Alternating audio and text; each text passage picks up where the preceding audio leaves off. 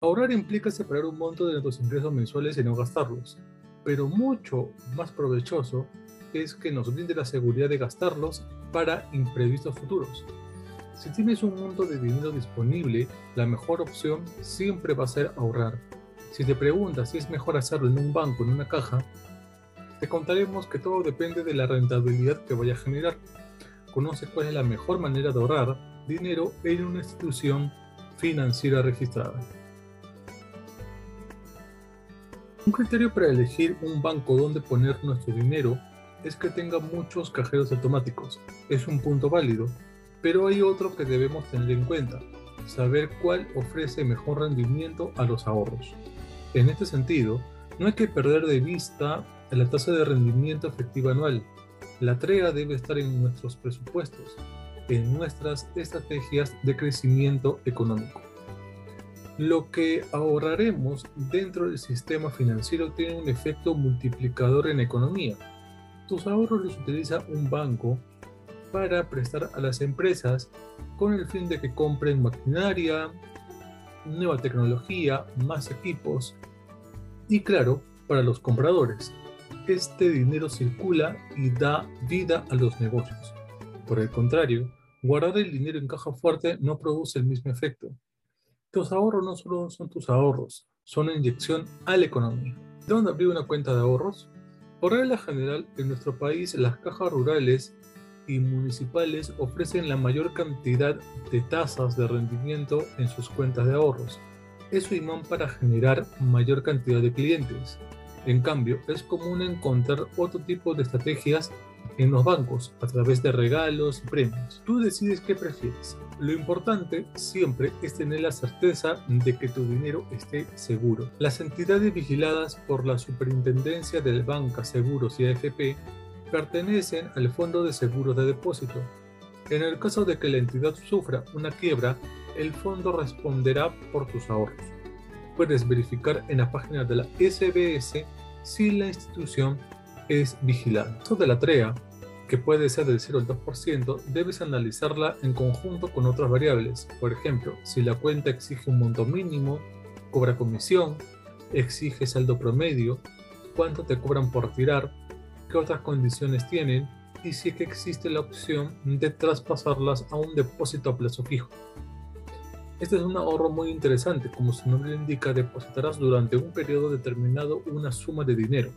Normalmente el monto mínimo es de 2.000 soles y el plazo puede ser de 30 a 720 días. Si el dinero no lo necesitas rápidamente, elige el plazo más lejano. Verás que la tasa mejora a mayor plazo. El depósito es un producto más seguro y rentable que una cuenta corriente o de ahorros. Y si la entidad te ofrece cero costo de mantenimiento, la posibilidad de elegir la moneda en la que vas a ahorrar y una buena tasa de interés, ¿qué más puedes elegir? ¿Cuál es la cuenta de ahorro más segura?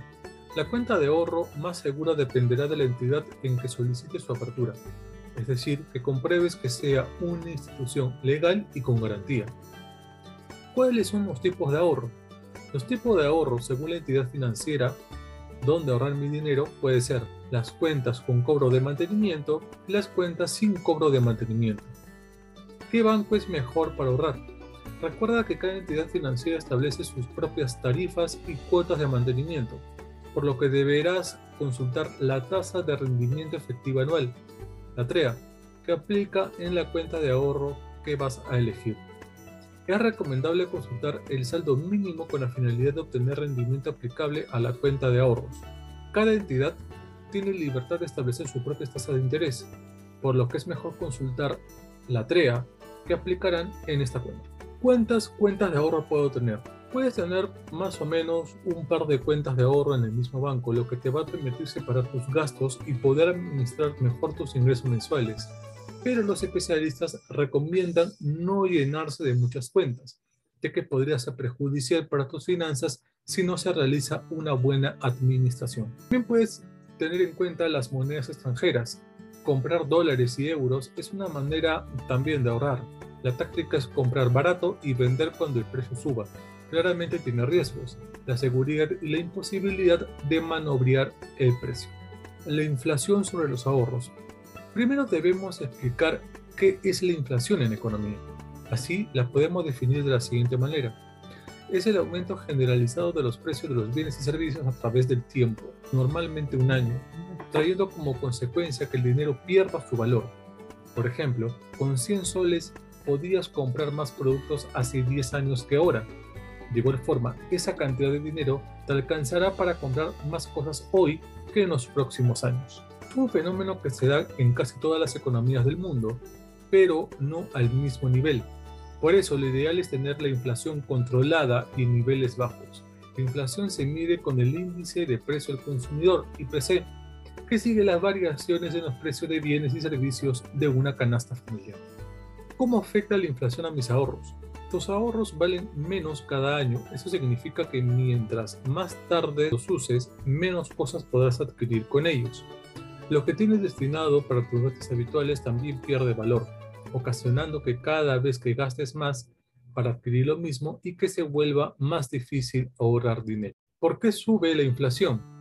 Por la ley de la oferta y la demanda. Si la necesidad de adquirir bienes y servicios sobrepasa las capacidades de producción e importación, los precios van a subir.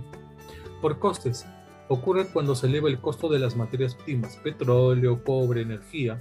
Bajo este escenario, el productor aumentará sus precios para no afectar sus ganancias. Por autoconstrucción, cuando se sabe que los precios subirán mucho en un futuro cercano, los aumentos se hacen poco a poco desde ya, con el fin de disminuir su impacto en la población. Vicioso. En países con alta inflación es común que los trabajadores exijan aumentos de sueldo para compensar la subida de precios, lo que a su vez provoca que los empresarios suban los precios de sus productos y servicios. Por déficit del gobierno. Se suele dar ante un déficit fiscal durante el gobierno. Busca financiarlo endeudándose ya sea reduciendo las reservas internacionales o imprimiendo más dinero. ¿Es tan negativa la inflación como se piensa? Podemos mencionar dos aspectos. Las personas van a preferir consumir ahora.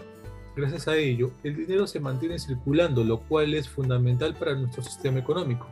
Si no existiera la inflación, la gente podría postergar sus compras. Ese menor consumo provocaría que los precios bajen. Se produzca una deflación, para tratar de incentivarlo, pero a costa de que el crecimiento económico del país sea cada vez más lento. Como puedes ver, el mejor sitio para ahorrar depende del momento, la cuantía y por supuesto tu meta. Tus ahorros no pueden ser una pérdida y siempre tienes que procurar que el rendimiento sea mucho mayor y le gane a la inflación. Escoge la mejor opción y haz que tu dinero empiece a crecer desde hoy. No olvides de suscribirte ya que publicamos contenido nuevo todas las semanas acerca de educación financiera y también sobre préstamos con garantía hipotecaria. Muy bien, nos vemos.